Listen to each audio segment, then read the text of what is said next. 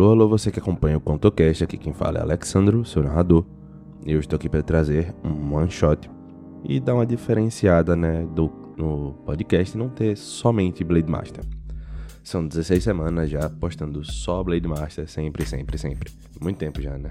Mas vai ser um estilo completamente diferente do que eu já venho trazendo aqui no Blade Master, então eu espero que vocês gostem. Esse eu vou precisar ainda mais do feedback de vocês, que eu preciso saber o que, é que vocês acharam desse estilo de história, tá?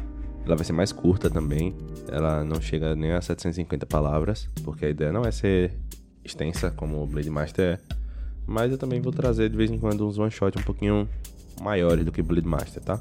Em, em tempo de capítulo. Ou até mesmo eu posso pensar em uma historinha um pouquinho mais curta, mas não é meu forte, então eu prefiro tentar focar em one shot.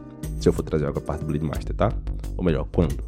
Bom, mas é isso. Sem me prolongar mais por aqui.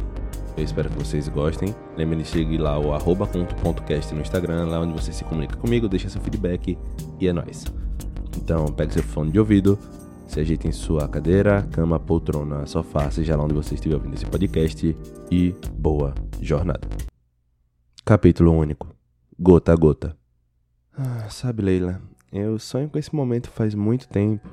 Nós estamos agora no primeiro ano de faculdade, mas desde os tempos do ensino fundamental que eu queria sair com você e nunca tive coragem de falar nada, acredita? Eu tive que sair com um punhado de cara nesse meio tempo. É, Paulo, Tiago, Raul, Diego, Fábio. É, eu sei o nome de todos eles. Acho que você pode compreender, né? Que nós eventualmente stalkeamos quem a gente gosta, não é mesmo?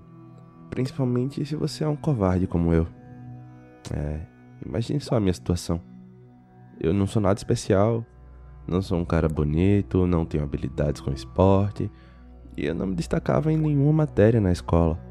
Eu sempre fui um cara perfeitamente na média. É, e eu gosto assim.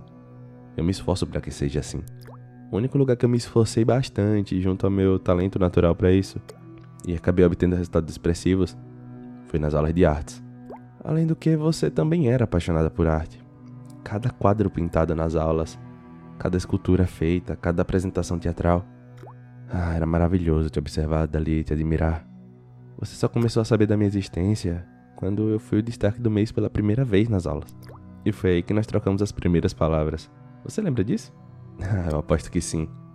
Bem, quando eu descobri que você iria para a mesma faculdade de artes que eu, eu fiquei sem acreditar e a felicidade me preencheu, pois eu achava que eu iria ter que fazer mais uma busca aprofundada para conseguir saber para onde iria e assim poder te acompanhar. Uma obra do destino, vamos dizer assim, né? Ai, destino, dá pra acreditar nisso. Algumas pessoas levam tão a sério esse lance de determinismo que acham que os futuros são determinados pelas posições das estrelas e planetas na hora dos renascimentos. Parece brincadeira, né? Mas você acredita piamente nisso. E eu decidi ler mais sobre o assunto. Assim, na oportunidade que viesse, nós teríamos mais conversa pra ter, né? Ao final do último ano de escola, eu finalmente consegui iniciar uma conversa mais longa com você. Falamos sobre o campus da nossa futura faculdade, falamos sobre obras que gostaríamos de conhecer e sobre os incríveis museus que temos vontade de visitar. Você ficou maravilhada com aquilo, que só podia estar falando com a sua alma gêmea, dada a quantidade de coincidências que a vida nos mostrou naquela hora. ai ai, coincidência. Não, não poderia ser. Era o destino. Você me disse dias depois, quando conversávamos por mensagem. É, dias atrás eu falei que queria fazer uma arte diferente, que gostaria que você fosse minha musa dessa, dessa obra. Eu sabia que você aceitaria. Afinal, eu sei tudo sobre você e sei exatamente onde mexer para fazer você agir como eu desejo. Hoje você veio até minha casa e meus pais não estão na cidade. A vizinha fofoqueira que vive sentada à frente da porta está no hospital. Então, temos o melhor cenário possível. Então você entrou toda feliz. Eu te convidei para tomar um vinho, degustar um queijo que um tio havia enviado da Europa, e prontamente você aceitou. Toda curiosa, me perguntando sobre essa tal arte, e eu falei que no tempo certo você saberia. Você se conformou.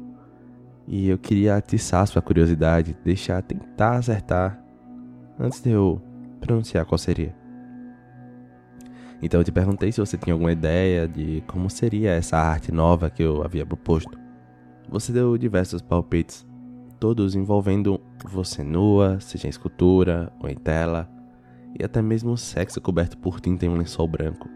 Eu devo admitir que você é bastante criativa. Ah, mas após alguns poucos minutos de você tentando adivinhar qual seria a obra, eu decidi te contar. Eu sabia que você não iria concordar, mas agora. Bem, agora já era tarde demais. O sonífero do vinho já fez efeito e você agora. já está acorrentada no teto do meu porão. Os cortes que eu fiz em seu corpo fazem as gotas deslizarem por essa sua espetacular pele pálida, como uma tela de uma aquarela. Eu espero que não se incomode com a câmera e a minha narração aqui, tá? Essa é a primeira parte da minha obra. Eu decidi começar no audiovisual, além de pintar quadros e esculpir. Mas, claro, eu não deixarei de gravar você na tela branca, tá? Eu sei que você é apaixonada por isso. E é exatamente para isso que temos o balde abaixo de ti, coletando seu sangue, gota a gota.